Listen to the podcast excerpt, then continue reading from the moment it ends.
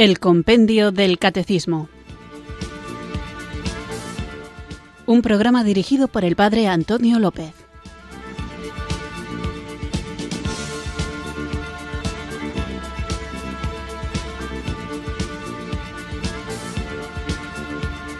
Muy buenas tardes, queridos oyentes de Radio María. Recibido un cariñoso saludo desde Irurzun, en Navarra, quienes sintonizáis una tarde más esta emisora de la Virgen, esta radio que cambia vidas, Radio María, para escuchar el programa El Compendio del Catecismo, nuestra imprescindible cita con la formación cristiana, o por decirlo mejor, nuestra cita con la imprescindible formación cristiana. ¿Por qué hago este pequeño matiz al colocar la palabra imprescindible? Porque obviamente no voy a ser tan vanidoso como para creer que escuchar este programa es imprescindible.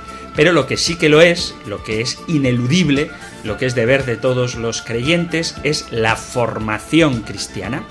Y eso es una tarea que no podemos delegar ni pasar por alto, puesto que tenemos una misión, brota esta misión del amor y empuja esta misión a defender, compartir, transmitir, comunicar, repartir, difundir nuestra fe católica. Pero para eso tenemos que estar bien formados. ¿Cuál es el problema? Que cuando uno se plantea seriamente formarse como cristiano, puede decir, ¿y por dónde empiezo? ¿Qué hago para formarme bien? ¿Qué libros leo? Bueno, pues hay un montón de libros muy buenos, pero tenemos una guía.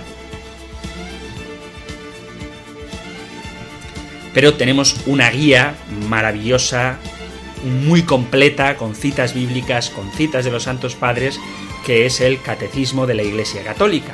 Es verdad que alguien puede decir con toda razón que es un poco denso para un cristiano de a pie, que a lo mejor contiene demasiada información y que meterse en toda pues es una tarea nada fácil.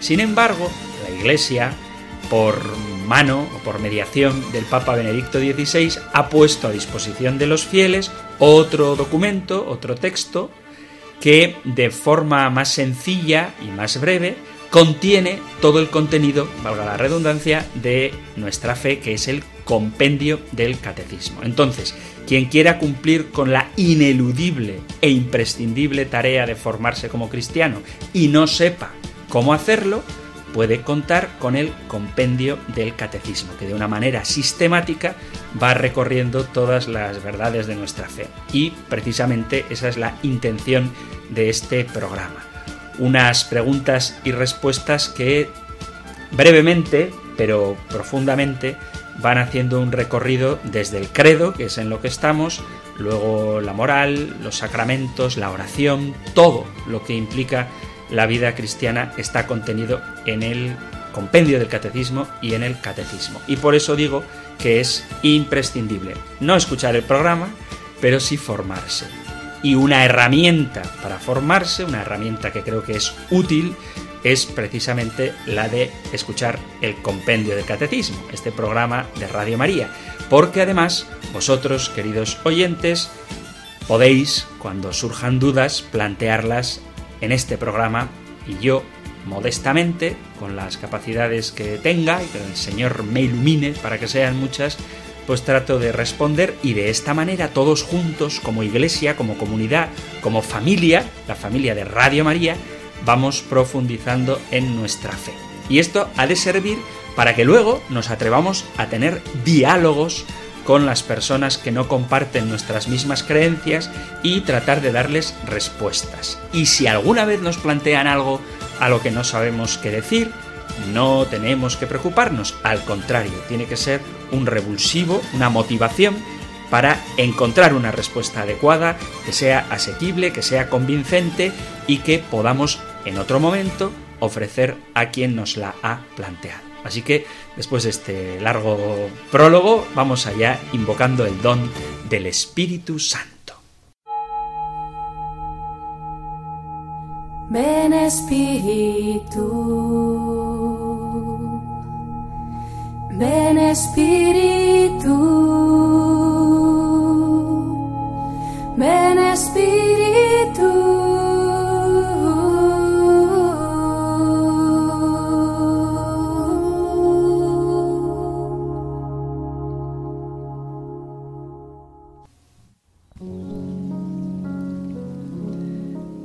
Espíritu Santo, tú me conoces, sabes que soy pobre, pequeño y débil, y sin embargo me llamas a colaborar contigo para difundir el Santo Evangelio.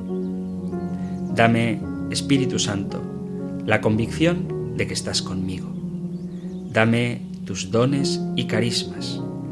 Hazme luz en medio de la pequeña parte del mundo en la que me has puesto y haz que quien te busque pueda encontrar en mí una guía que le oriente y le acerque hacia Jesucristo. Solamente Él es capaz de saciar los anhelos más hondos del corazón del hombre. No permitas que deje ver a mis hermanos bebiendo de pozos secos, cuando está tan cerca la fuente de agua pura que alegra el corazón. Espíritu Santo, dame humildad, dame capacidad de escucha, dame poder mirar a los ojos a mi hermano y ver en su interior el deseo ardiente de ti. Dame la palabra y el gesto adecuado. Dame tu presencia, Espíritu Santo, para que no me mire a mí, ni me busque a mí cuando hablo de ti, sino que en todo y en todos encuentre la huella que Dios ha dejado en cada una de sus criaturas.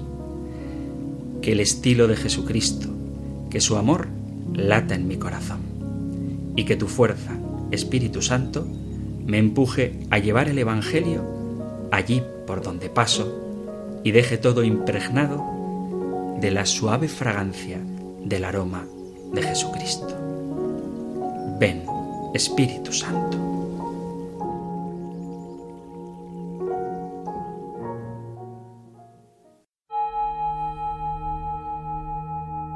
Ven Espíritu, ven Espíritu,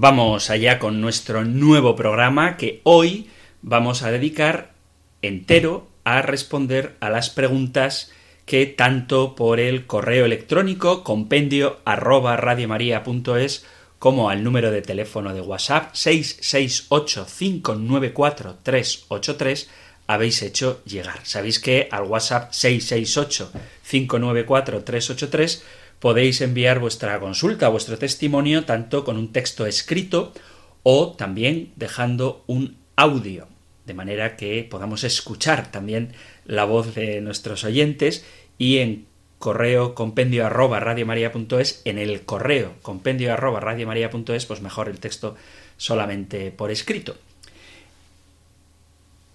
Adelanto que algunas de las preguntas que hacéis y a las que trataré de responder no voy a dar una respuesta del todo profunda, en el sentido de que a lo mejor requeriría más explicación, pero como más adelante en el compendio del catecismo se responde de manera oficial a alguna cuestión referente a la pregunta que planteáis, pues aunque ahora dé una respuesta si queréis un poquito más breve, en su momento ya nos meteremos en profundidad en la cuestión en concreto.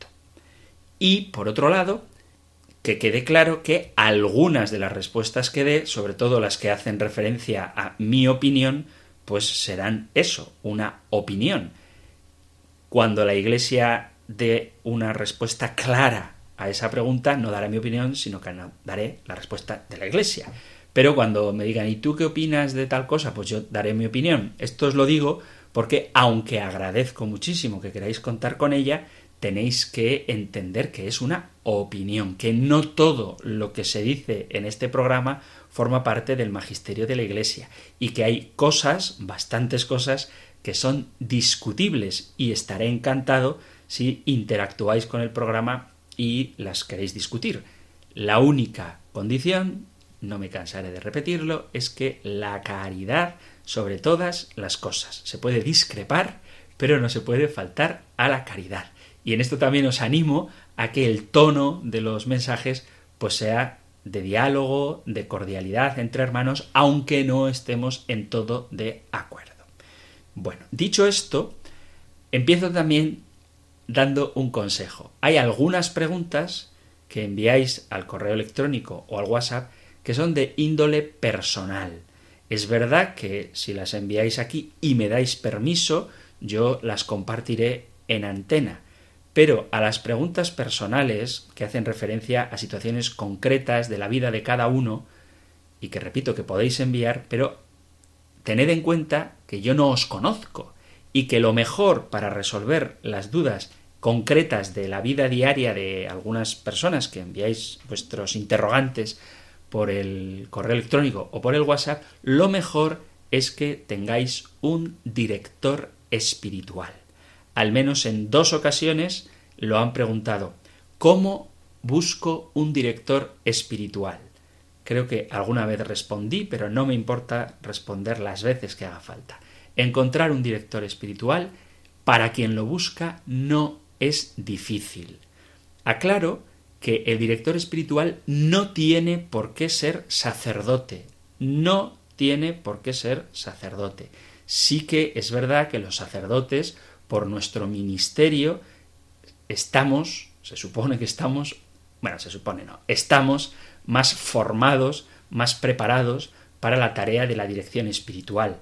Pero también hay laicos, también hay personas consagradas que no son sacerdotes y también hay personas que viven su vocación matrimonial, que tienen una vida espiritual y un conocimiento teológico e intelectual y de la Sagrada Escritura que les capacitan tranquilamente para ser buenos directores espirituales.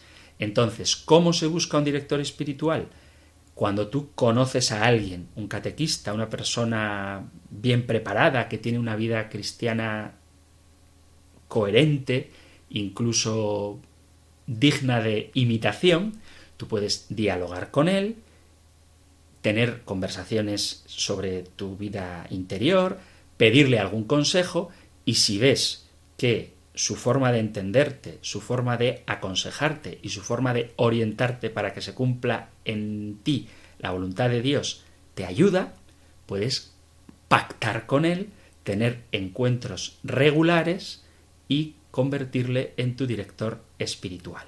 Cuando se trata de buscar un director espiritual sacerdote, que es muy buena opción, pero no es exclusiva esta opción, es decir, se puede buscar un director espiritual aunque no sea sacerdote, pues el modo de hacerlo es hablas con él, incluso si es sacerdote te confiesas con él, ves cómo te orienta, ves qué consejos te da, ves cómo te corrige, cómo te anima, cómo te estimula y si te ayuda, pues vuelves y pactas con él, tenéis encuentros regularmente, periódicos, y lo conviertes en tu director espiritual.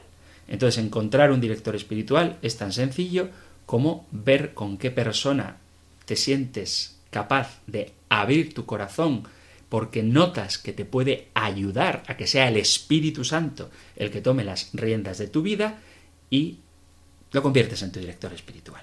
No es tan difícil para el que lo busque. Sí que es verdad que a veces encontrar esa persona con una vida cristiana íntegra, pues a lo mejor resulta dificilillo, o encontrar un sacerdote que te dedique todo el tiempo que necesitas, a lo mejor tampoco es tan fácil, pero no desistáis en el empeño.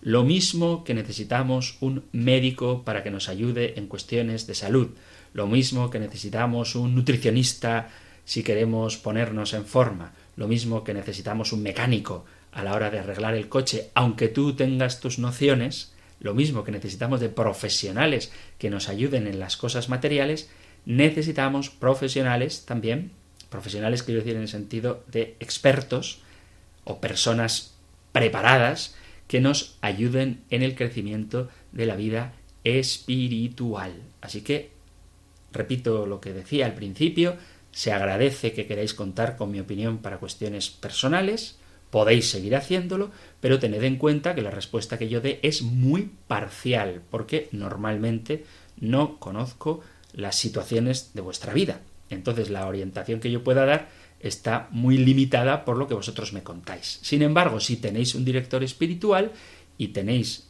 encuentros habitualmente con él, os irá conociendo, conocerá cuál es vuestra sensibilidad, cuáles son vuestras preocupaciones, cuáles son vuestras debilidades, cuáles son vuestros fuertes y os orientará para que, repito, se cumpla en vosotros la voluntad de Dios. Así que, queridos amigos, queridos oyentes de Radio María, que nadie pase por la vida sin tener un buen director espiritual. Y otra cosa, el director espiritual no os va a decir qué tenéis que hacer.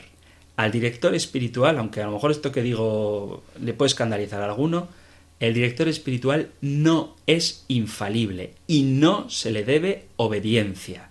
A no ser que sea una cosa muy, muy clara, pero eso no es obediencia al director espiritual, es obediencia al magisterio de la Iglesia del que el director espiritual te está dando cuenta. Digo esto porque si resulta que estás con un acompañante, como se suele decir ahora, con un director espiritual que no te ayuda, que te genera angustia, o al revés, no te, no te ayuda no porque te genera angustia, sino porque te dice que todo está bien y tú te das cuenta de que no, pues entonces se cambia de director espiritual y no pasa nada. En ese sentido digo, no se le debe obediencia, no es un compromiso de por vida. Si te ayuda y ves que tu vida de relación con Jesucristo, que tu adhesión a la Iglesia, que tu participación en los sacramentos, en definitiva, que tu vida de santidad crece gracias al acompañamiento, a los consejos y a la guía de tu director espiritual, continúa con él. Si tú te das cuenta de que relativiza las cosas, de que no te da caña, como se suele decir, o que te da demasiada caña, que te genera angustia, que te genera incertidumbre, que te deja con dudas, pues tranquilamente se lo comentas si te las puede aclarar y si no te las puede aclarar, pues cambias de director espiritual, que no pasa nada. ¿De acuerdo? Esto es lo que yo os diría con respecto a cómo se elige un director espiritual. Bueno, pues dicho esto, vamos allá con una antigua pregunta que nos llegó al correo electrónico compendio.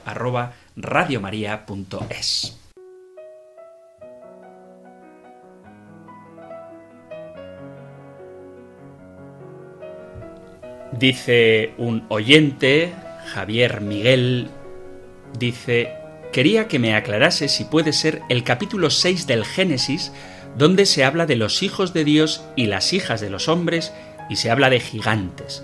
La pregunta concreta es quiénes eran estos gigantes, de dónde salieron y su denominación también de héroes. Muchas gracias de antemano, saludos Javier. Pues muchas gracias a ti también, Javier, por tu pregunta y bueno, pedirte perdón porque esta pregunta está mandada hace ya algún mes y si no he respondido antes es porque ya veis que el programa siempre se nos queda un poquito justo a la hora de responder a lo que el propio compendio pregunta y esta pregunta de los nefilim, de los gigantes, de los héroes de los que habla la Sagrada Escritura requiere una explicación con bastante tiempo, precisamente un poquito oscuro y se han dado interpretaciones de lo más curiosas. Así que, aunque no hay una respuesta clara, porque hay pasajes de la Sagrada Escritura que ciertamente son oscuros, sí que hay cosas que claramente no son. Y alusiones, yo digo las cosas que he escuchado por ahí. Alusiones a que los gigantes de los que habla la Biblia sean espíritus o sean demonios o sean incluso extraterrestres, pues no encaja con la visión de la propia Sagrada Escritura. Así que vamos a ver con tiempo quiénes son estos gigantes de los que nos habla la Sagrada Escritura, de la que nos habla el Génesis efectivamente en el capítulo sexto. Y por si alguno no tiene claro de qué se trata, estamos en el Génesis capítulo 6 desde el versículo 1. Os lo leo. Esto es en tiempos de Noé. Dice así, Cuando los hombres comenzaron a multiplicarse sobre la superficie del suelo y engendraron hijas, los hijos de Dios vieron que las hijas de los hombres eran bellas y se escogieron mujeres entre ellas. Dijo entonces el Señor, Mi espíritu no durará por siempre en el hombre, porque es carne, sólo vivirá ciento veinte años. Por aquel tiempo había gigantes en la tierra, e incluso después, cuando los hijos de Dios se unieron a las hijas de los hombres y engendraron hijos. Estos fueron los héroes de antaño, los hombres de renombre. Al ver el Señor que la maldad del hombre crecía sobre la tierra y que todos los pensamientos de su corazón tienden siempre y únicamente al mal, el Señor se arrepintió de haber creado al hombre en la tierra y le pesó de corazón. Dijo pues el Señor Voy a borrar de la superficie de la tierra al hombre que he hecho junto con los cuadrúpedos, reptiles y aves del cielo, pues me pesa haberlos hecho. Pero Noé obtuvo el favor del Señor. Y después, en el capítulo sexto, a partir del versículo nueve, empieza, dice, esta es la historia de Noé.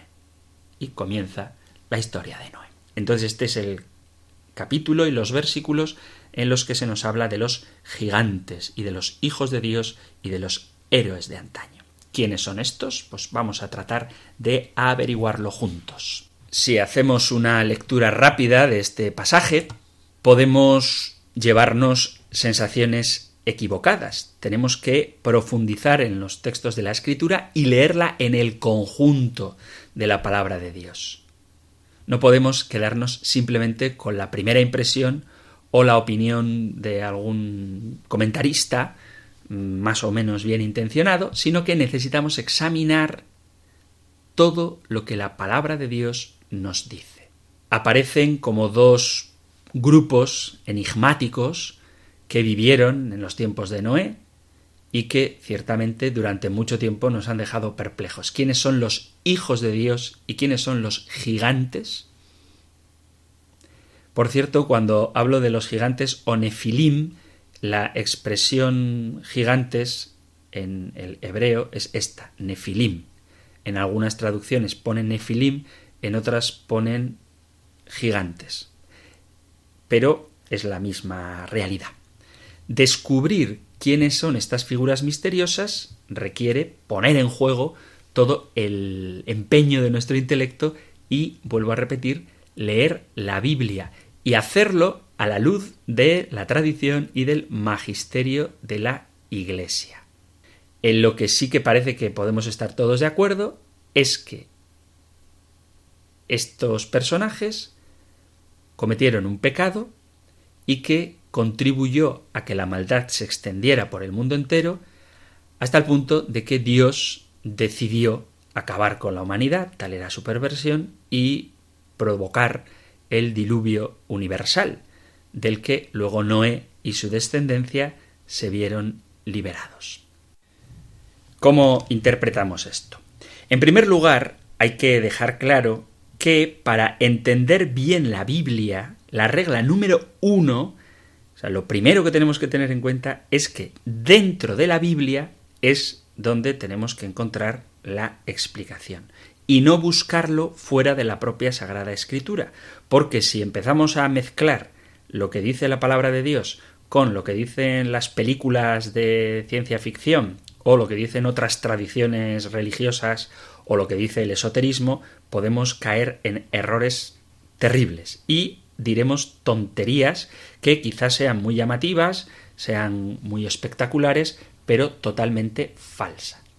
La palabra de Dios es una unidad y debemos ver todo lo que la Biblia dice al respecto sobre un mismo tema. Para comprenderlo bien, vamos entonces al contexto. ¿Qué dice la palabra de Dios antes de este texto, del capítulo 6 del Génesis, del versículo 1 en adelante, y qué es lo que dice después? ¿Qué es lo que pasa antes? ¿Qué es lo que dice el contexto? Pues antes de este relato se nos habla de cómo Caín asesinó a Abel y este Caín fue desterrado por Dios. Luego, en el mismo capítulo cuarto del Génesis, se nos dice que Adán volvió a tener relaciones con su mujer, que dio a luz un hijo al que puso por nombre Set. Es verdad que el libro de Job nos habla de los ángeles como hijos de Dios, pero sabemos que son hijos de Dios en cuanto creados por Dios, pero no son engendrados por Dios. El único Hijo engendrado de Dios es el Verbo, en Jesucristo, el Verbo de Dios. La carta a los Hebreos nos dice precisamente que el único Hijo es Jesucristo. Dice carta a los Hebreos capítulo 1 versículo 5, ¿A qué ángel dijo alguna vez, Hijo mío eres tú, yo te he engendrado hoy? O también, yo seré para él un padre y él será para mí un hijo. Entonces, la Biblia cuando habla de los hijos de Dios, no se está refiriendo a los ángeles. ¿A quién se refiere la Biblia cuando habla de los hijos de Dios? Pues nos vamos al libro del Deuteronomio, capítulo 32, y dice, cuando el Altísimo repartió las naciones, cuando distribuyó a los hijos de Adán, fijó las fronteras de los pueblos según el número de los hijos de Dios. Ahí encontramos que los hijos de Dios no son los ángeles, son los hombres, los hijos de Adán. Set, el tercer hijo de Adán, fue bueno como Abel y amaba a Dios. Caín, maldecido por Dios y desterrado, se casó y tuvo descendencia. ¿Con quién se casó Caín si la tierra aún no estaba habitada? Esto es una pregunta que ha inquietado mucho a los oyentes cuando hablábamos de Adán y Eva. Bueno, pues busquemos la respuesta en la Biblia. Dice el Génesis capítulo 5, versículo a partir del 4. Después de engendrar a Adán vivió 800 años y engendró hijos e hijas. Cuando Adán murió tenía 930 años. Antes del diluvio, los seres humanos vivían cientos de años, según la palabra de Dios. Adán, después de engendrar a Set, tuvo más hijos e hijas durante 800 años. Tenía 930 cuando murió. Y con una de ellas, con una de estas hijas que pudo tener Adán en 800 años, se casó Caín. Los ángeles son espíritus, no tienen cuerpo, y por lo tanto no pueden tener relaciones con las mujeres ni engendrar hijos. De hecho, el propio Jesús nos enseña que los ángeles ni se casan ni tienen descendencia. En el capítulo 22 de San Mateo dice Jesús, versículo 29, Mateo 22, 29, dice Jesús, estáis en un error por no entender las escrituras ni el poder de Dios, pues en la resurrección ni ellos tendrán mujeres, ni ellas marido, sino que serán como ángeles del cielo. Esto es en el contexto de la polémica que tiene Jesús, que le plantean los saduceos, esto de que una mujer se casó con un hombre que murió, y entonces según la ley de Moisés se tenía que casar con su hermano, y así con siete, y los siete murieron, ¿de quién será mujer cuando resuciten los muertos? Y Jesús dice, no entendéis nada, ¿eh? ni los hombres se casarán, ni las mujeres se casarán, porque serán como ángeles del cielo. Así que los ángeles no pueden tener relaciones sexuales porque son espíritus puros. Espíritus puros en el sentido de que no tienen cuerpo. Y para tener una relación sexual hace falta un cuerpo. Jesucristo, antes de venir al mundo, antes de encarnarse, era también puro espíritu, no tenía cuerpo. Y aunque es Dios, Jesús no materializó su cuerpo de la nada, sino que nació de una mujer, Gálatas 4, para que la encarnación se hiciera realidad. Entonces, Dios no dio a los ángeles un cuerpo. Creer que un cuerpo se materializa de la nada es algo que no encaja con lo que la Sagrada Escritura nos dice. Lo que el Génesis nos viene a decir en el capítulo sexto es que vinieron los hijos de Set, los hijos de Dios, y que las hijas de Caín, las hijas de los hombres, eran atractivas y las tomaron por mujeres. Es decir, los hijos de Seth, los hijos de Dios, los que han sido fieles, los descendientes del hijo bueno de Adán, se juntaron con las hijas de los hombres, las hijas de Caín, las hijas del hijo malo de Adán, y las tomaron por mujeres. Y esto no agradó a Dios porque sus servidores se mezclaban y se unían con la raza maldita de Caín. Estamos hablando de un lenguaje antiquísimo, estamos hablando del libro del Génesis, y esto es lo que la Sagrada Escritura quiere revelar.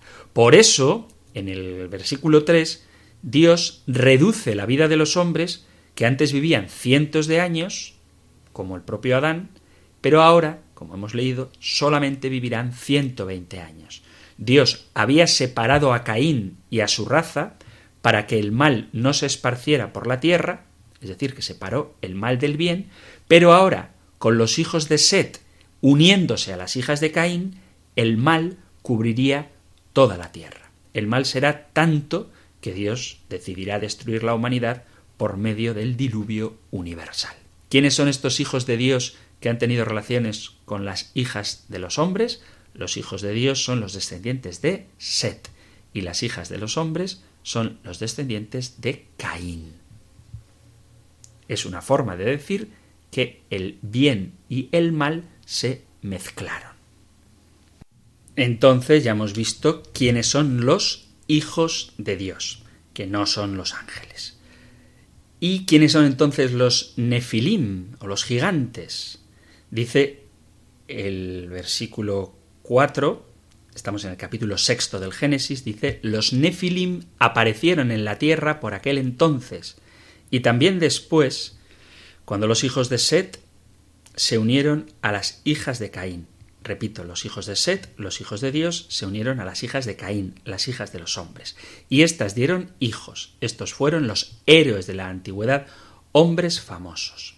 La Biblia menciona que los Lefilim, los gigantes, aparecieron por aquella época y que continuaron existiendo también después, es decir, después del diluvio que se cuenta a partir del siguiente versículo del Génesis 6. La historia de Noé y del diluvio es muy conocida. Aquí vamos a ver ahora que los nefilim significan los caídos. De aquí que por razón del significado que tiene esta palabra, los caídos, a veces se piense que se trata de ángeles caídos, es decir, de demonios, pero una vez más repetimos que eso es imposible, porque ni los ángeles ni los demonios tienen cuerpo y por tanto no pueden tener relaciones con las personas humanas. Nuevamente vamos a la Biblia a buscar la respuesta, que es donde la tenemos que encontrar, no en fantasías, en ilusiones, ni en tradiciones, vete a saber de dónde han salido. Se habla de los caídos, de los nefilim, los héroes de la antigüedad. No se habla de gigantes, se está mezclando una cosa con otra. ¿Quiénes son los nefilim? Bueno, pues vamos al capítulo 32 del profeta Ezequiel, en el versículo 17 en adelante, que nos da la respuesta. Dice Ezequiel 32, 17 en adelante. Dice, el año duodécimo, el 15 del primer mes, la palabra de Yahvé me fue dirigida en estos términos. Hijo de hombre, haz una lamentación sobre la multitud de Egipto, hazle bajar a él y a las hijas de las naciones majestuosas a los infiernos con los que bajan a la fosa. ¿A quién superas en belleza? Baja, acuéstate con los incircuncisos. En medio de las víctimas de la espada caen. La espada ha sido entregada, la han sacado, él y todas sus multitudes le hablan de en medio del Seol los más esclarecidos héroes con sus auxiliares. Han bajado, yacen ya los incircuncisos víctimas de la espada. Allí está Asur y toda su asamblea con sus sepulcros en torno a él, todos caídos víctimas de la espada. Sus sepulcros han sido puestos en las profundidades de la fosa y su asamblea está en torno a su sepulcro, todos caídos víctimas de la espada, los que sembraban el pánico en la tierra de los vivos. Allí está Elam, con toda su multitud en torno a su sepulcro. Todos caídos víctimas de la espada, han bajado incircuncisos a los infiernos. Ellos que sembraban el pánico en la tierra de los vivos, soportan su ignominia con los que bajan a la fosa. En medio de estas víctimas se le han preparado un lecho entre toda su multitud con sus sepulcros en torno a él todos ellos incircuncisos, víctimas de la espada, por haber sembrado el pánico en la tierra de los vivos. Soportan su ignominia con los que bajan a la fosa. Se les ha puesto en medio de estas víctimas. Allí está Mesec, Túbal y toda su multitud con sus sepulcros en torno a él, todos incircuncisos, atravesados por la espada, por haber sembrado el pánico en la tierra de los vivos. no yacen con los héroes caídos de antaño, aquellos que bajaron al Seol con sus armas de guerra, a los que se les ha puesto la espada bajo su cabeza y los escudos sobre sus huesos, porque el pánico de los héroes cundía en la tierra de los vivos. Pero tú serás quebrantado en medio de incircuncisos, y yacerás con todas las víctimas de la espada. Allí está Edom, sus reyes y todos sus príncipes, que fueron puestos, a pesar de su prepotencia, entre las víctimas de la espada. Yacen entre incircuncisos con los que bajan a la fosa. Allí están todos los príncipes del norte, todos los sidonios que bajaron con las víctimas a pesar del pánico que sembraba su prepotencia. Confundidos yacen, incircuncisos, entre las víctimas de la espada y soportan su ignominia con los que bajan a la fosa. Faraón los verá y se consolará a la vista de toda esa multitud, víctima de la espada. Faraón y todo su ejército, oráculo del Señor Yahvé. Porque había sembrado el pánico en la tierra de los vivos. Será tendido en medio de incircuncisos con las víctimas de la espada. Faraón y toda su multitud, oráculo del Señor Yahvé. Y entonces, ¿quiénes son estos gigantes? Los gigantes existieron y siguen existiendo hoy. Hay personas humanas que son enormes. Hay gente que ha alcanzado personas de, dos metros y medio. Puede haber, como de hecho hay hoy, hombres enormes. Por ejemplo, en el capítulo 13 del libro de los números, capítulo 13, versículo 31, dice, pero los hombres que habían ido con él dijeron No podemos subir contra ese pueblo porque es más fuerte que nosotros. Y empezaron a hablar mal los israelitas del país que habían explorado, diciendo El país que hemos recorrido y explorado es un país que devora a sus propios habitantes. Toda la gente que hemos visto allí es gente alta. Hemos visto también gigantes, hijos de Anac, de la raza de los gigantes. Nosotros nos teníamos ante ellos como saltamontes, y eso mismo les parecíamos a ellos. Los gigantes de los que habla la Biblia son los emitas, los refaitas o los zanzumitas y los más famosos los hijos de Anac. Se trata de tribus enormes. Deuteronomio, leo Deuteronomio capítulo 9 versículo 11. El Señor me dijo, no ataques a Moab, no le provoques al combate, pues yo no te daré nada de su país, ya que Ar se le ha dado en posesión a los hijos de Lot. Antiguamente habitaban allí los emitas, pueblo grande, numeroso y corpulento como los anaquitas. Tanto a ellos como a los anaquitas se los tenía por refaitas, pero los moabitas los llamaban emitas. Y en el Deuteronomio capítulo 2, versículo 20, un poquito más adelante, dice, también este era considerado país de refaitas. Los refaitas habitaron aquí antiguamente y los ammonitas los llamaban zanzumitas, pueblo grande, numeroso y corpulento como los anaquitas.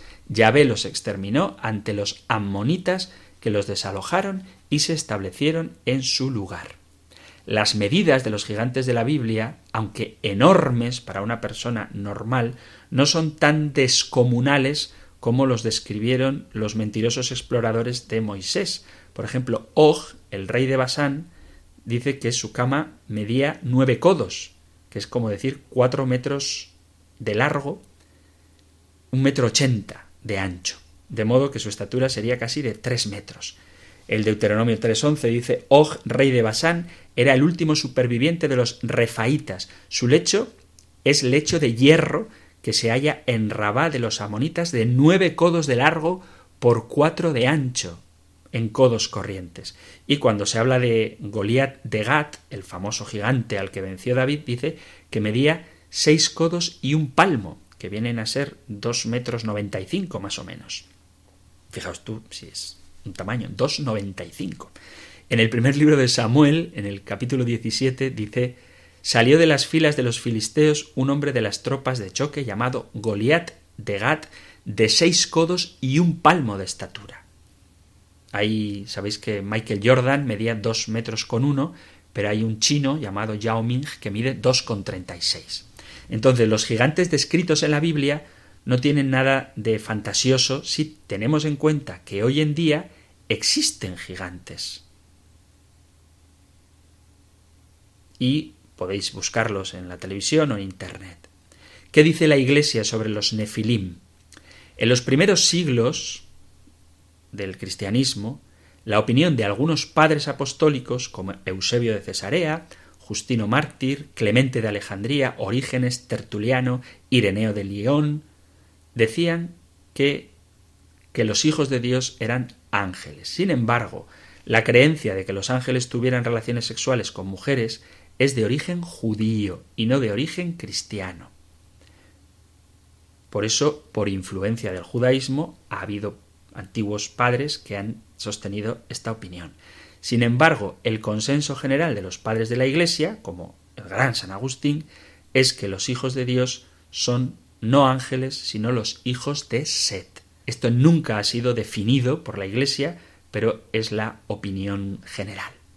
Sobre la expresión hijos de Dios, la mayor parte de los padres de la Iglesia se inclina por la opinión de que los hijos de Dios serían los descendientes de Set, como hemos dicho antes, mientras que las hijas de los hombres serían los descendientes de Caín. Por eso, como conclusión a esta larguísima intervención, los ángeles caídos nunca tuvieron hijos con mujeres humanas, los caídos o los nefilim no son ángeles caídos, sino héroes antiguos, caídos en combate, según he leído del profeta Ezequiel. Los gigantes efectivamente existieron, lo mismo que si va un pigmeo a Alemania, pues se va a encontrar con gigantes, pero son hombres igual que él, pero más grandes, pero hombres iguales. Por eso, simplemente, aunque hay libertad a propósito de quiénes son estos gigantes, no caigamos en la superchería de atribuir relaciones entre espíritus puros, ángeles o demonios y hombres o mujeres humanos. Os pido disculpas si la respuesta ha sido demasiado larga, pero ya veis que la pregunta daba para mucho, por eso no la había contestado antes, porque he consumido casi el tiempo de un programa entero con esta pregunta a la que he querido responder tan profusamente porque hay teorías que a veces mezclan ideas absurdas como pues eso, ¿no? que sean ángeles o demonios o que sean seres extraterrestres, que esto abunda mucho y no tiene cabida este tipo de pensamiento en la Sagrada Escritura. No caigamos en anacronismos, en atribuir pensamientos contemporáneos al escritor sagrado. Continuamos con nuestro programa del Compendio del Catecismo, hoy dedicado exclusivamente a vuestras intervenciones, queridos oyentes, y vamos ahora a escuchar un audio que nos ha llegado al número de WhatsApp 668-594-383. Es un poquito largo, lo voy a poner por respeto al que lo ha mandado, pero por favor procurad que los mensajes no duren más de uno o dos minutos como mucho, porque entonces se absorbe el tiempo del programa. Pero ya que lo han enviado, pues vamos a escuchar este testimonio, esta aportación que nos envía un oyente al WhatsApp 668-594-383. Bueno, el programa de Radio María del compendio del catecismo muy bueno. Como portador del mensaje de Dios, Biblia en mano, una de las técnicas que nos hacen nuestros maestros mm, ver en las personas que encontramos en la calle es la de ver ciertos detalles que nos pueden ayudar a hablarles con la mejor eficacia. Un caso, mi compañero y yo, Domingo, pues un día al otro lado de una de las carreteras que hay en la zona de, un pueblo de la costa, de una ciudad de la costa, eh, observo una joven muy bien vestida, con la curiosidad de que tenía una agenda en la mano de papel y polígrafo. Y el detalle que yo observé rápidamente es que estaba escribiendo, mm, no como nosotros escribimos de izquierda a derecha, sino ella escribía o tomaba nota de lo que veía por allí de derecha a izquierda. Entonces percibí que esta persona o bien podía ser árabe, pero su bolígrafo no se extendía con la grafía árabe, sino más bien se paraba con más frecuencia. Digo, pues debe de ser casi seguro hebrea. Efectivamente, cruzamos el paso cebra, nos dirigimos hacia ella y le saludamos amablemente. Esta persona, al ser, al ser de idioma extranjero, pues enseguida mi compañero que estuvo estudiando en Estados Unidos y hablaba inglés perfectamente, pues se dirigió a ella en inglés. Y ella respondió. Y le explicó a mi compañero, yo entendía más o menos lo que se estaba hablando, era que ella mm, pues apreciaba el texto bíblico que nosotros le habíamos enseñado, que además que ella era judía de Estados Unidos y que estaba aquí de vacaciones.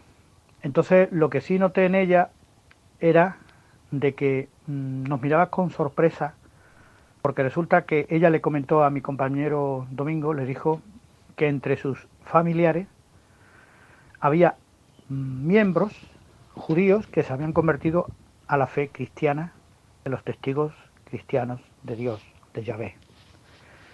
Efectivamente, así lo afirmó. Y lo que se llevó a la sorpresa es que también en España y en cualquier otro país del mundo donde tenemos libertad religiosa para predicar, aunque no tengamos libertad religiosa, también estamos, pues hacemos adeptos o prosélitos dentro de cualquier otra religión cuando la espada de dos filos, que es la Biblia, corta, como dice la Escritura, como una aguda espada. ¿no? La verdad es como una aguda espada de dos filos. Esa es la efectividad de hablarles la verdad a las personas. El que personas de la religión judía o de la religión católica o de la religión musulmana son capaces de analizar y darse cuenta de muchos factores que Dios está enseñando hoy día y que también se han enseñado en el pasado, pero con menos libertad. Hacen que personas como esta mujer afirmara que miembros de su propia religión judía se convirtieron al, a ser cristianos, de manera voluntaria. Y es sorprendente porque hoy día el mundo judío está muy dolido con lo ocurrido en la, en la España del siglo XIV, siglo XV, con el edicto de Granada, con lo ocurrido en la Alemania nazi, con lo ocurrido en otros países, con la falta de tolerancia mm, hacia los judíos, pues sirva esto como una especie de señal en la que nosotros como cristianos, Biblia en mano, estamos eh, sacando de la falsa religión que no enseña la verdad a miles y millones de personas para que conozcan la verdad que Dios les enseña, en un marco de libertad y de uso del libre albedrío. Gracias por el programa porque seguro que le abre los ojos a muchas personas para que conozcan que la Biblia, en la Biblia está el mensaje de Dios. Pues muchas gracias a ti por tu intervención y también gracias por tu opinión sobre el programa. Me parece muy importante que todos nosotros tengamos la capacidad de escucha, de entender cuáles son las posiciones de los demás y de conociéndola, esta posición de los demás, orientarles hacia la verdad, que está en la Sagrada Escritura, pero que hay que entender, que hay que interpretar a la luz del magisterio y de la tradición de la Iglesia. Es muy bueno que los católicos nos acostumbremos a llevar la Biblia. Me apena cuando alguien, ya os lo he comentado alguna vez, me ha dicho que, en más de una ocasión, que parezco un pastor protestante porque cito mucho la Sagrada Escritura. La Sagrada Escritura es católica. El que formó el canon de la Sagrada Escritura es el magisterio, es la Iglesia, es el Papa San Damaso. El que ha canonizado los libros es la Iglesia. Por eso la Biblia es católica, la Biblia con 73 libros. Cuando se dice la Iglesia añadió siete libros a la Biblia, no es verdad.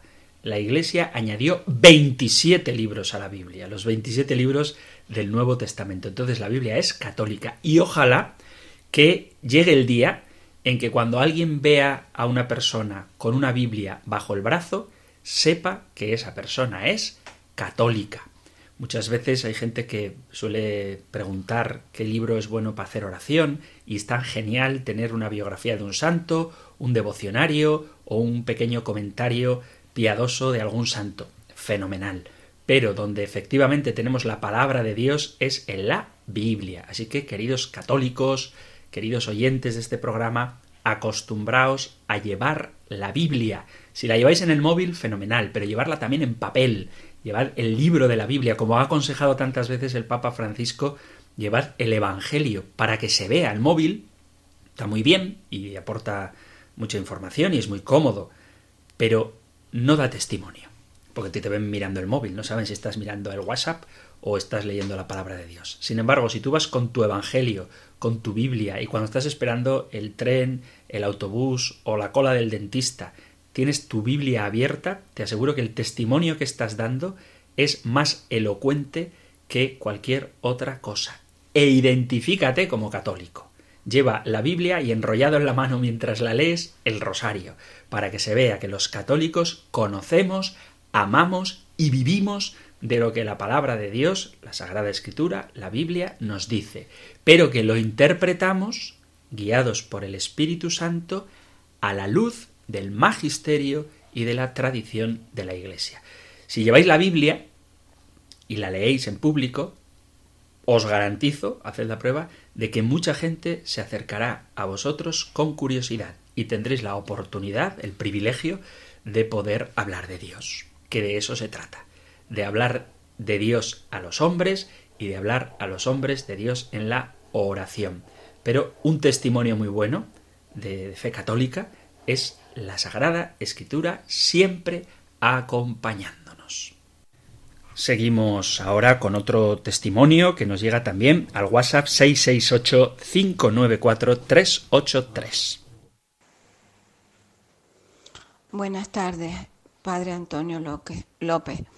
Esto, eh, soy Candelaria de, Las Palmas y llamo para comentarle que eh, yo vivo, como usted ha explicado esta tarde en el compendio del catecismo, eh, he creído que los santos se han hecho santos, pues por el modelo de Jesucristo, siguiendo a Jesucristo, es que es nadie es santo sobre los santos sino Cristo.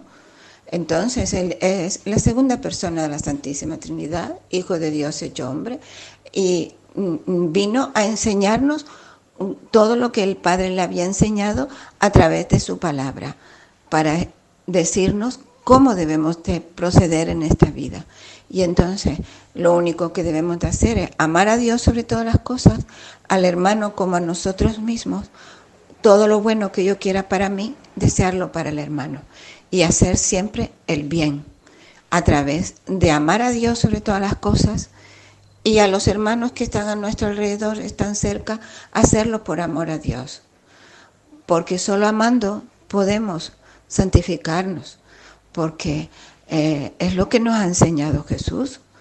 Entonces, yo así lo vivo en mi vida diaria y cotidiana, en mi entrega voluntaria y libremente en mi vocación, como esposa, como madre y como hija de Dios para ayudar a los que a mi alrededor están. Y a los que están lejos, pues creo que como puedo ayudarles es a través de la oración, porque la oración mueve montañas y es lo que nos enseñó Jesús, la oración, que es el enriquecimiento de nuestra almita y también de ayudar a otros. Entonces, quería comentárselo porque la verdad es que me satisface muchísimo cuando lo escucho a usted y veo que así es como yo vivo en lo más profundo de mi ser. Y, y gracias a Dios, el Señor, cada vez que yo me entrego a mi oración y en mi vida normal, pues yo lo siento a Jesús, es que lo siento dentro de mi pecho y en mi costado derecho, porque siento su fuerza de amor que entra en mí y me acompaña. Y me siento llena y gozosa de su presencia. No es, hace años que lo vivo, pero no lo vivía antes. Yo invoco al Señor que venga a mí, que yo le abro las puertas de mi corazón y Él entre en mí. Y un día Así fue. Y fue meditando el, libro de Sor Faustina Kowalska. Bueno, hay muchos momentos enriquecedores que podría comentar, pero no puedo más porque no me lo permite hablar tanto. Un abrazo, Padre Antonio, y gracias por sus comentarios en el compendio, porque son enriquecedores para crecer cada vez más en la fe y en amar a Dios sobre todas las cosas. Un abrazo, Dios le bendiga y cuídese. Pues qué decir, muchísimas gracias. Eh, de verdad que me emociona que este programa pueda ayudaros, queridos oyentes, y efectivamente la caridad, el amor es lo más importante. Ojo con lo de sentir, ¿eh? porque sentir es muy bueno, pero aunque no lo sintamos, el Señor nos sigue amando igual. Queridos amigos, queridos oyentes, llegamos al final del programa. Tened paciencia porque son muchas las preguntas que llegan, pero ya veis que vamos a tratar de dedicar un día a la semana exclusivamente a vuestras intervenciones, sin que eso signifique que entre semana, o sea, los demás días, no demos espacio también a vuestras llamadas o a vuestros mensajes de correo electrónico o WhatsApp. Lo haremos cada día, pero a veces el tiempo se nos queda corto, por eso uno a la semana será dedicado explícitamente, exclusivamente a las intervenciones de nuestros oyentes que podéis hacer en el correo electrónico compendio arroba radiomaria.es, compendio o en el número de WhatsApp 668 594 383. Vamos a concluir nuestro programa como cada día recibiendo la bendición del Señor. El Señor te bendiga y te proteja, el Señor ilumine su rostro sobre ti y te conceda su favor, el Señor te muestre su rostro y te conceda la paz. Muchísimas gracias por estar ahí, gracias por participar del programa, gracias por escucharlo y si queréis volveremos a encontrarnos en un próximo programa. Un fuerte abrazo.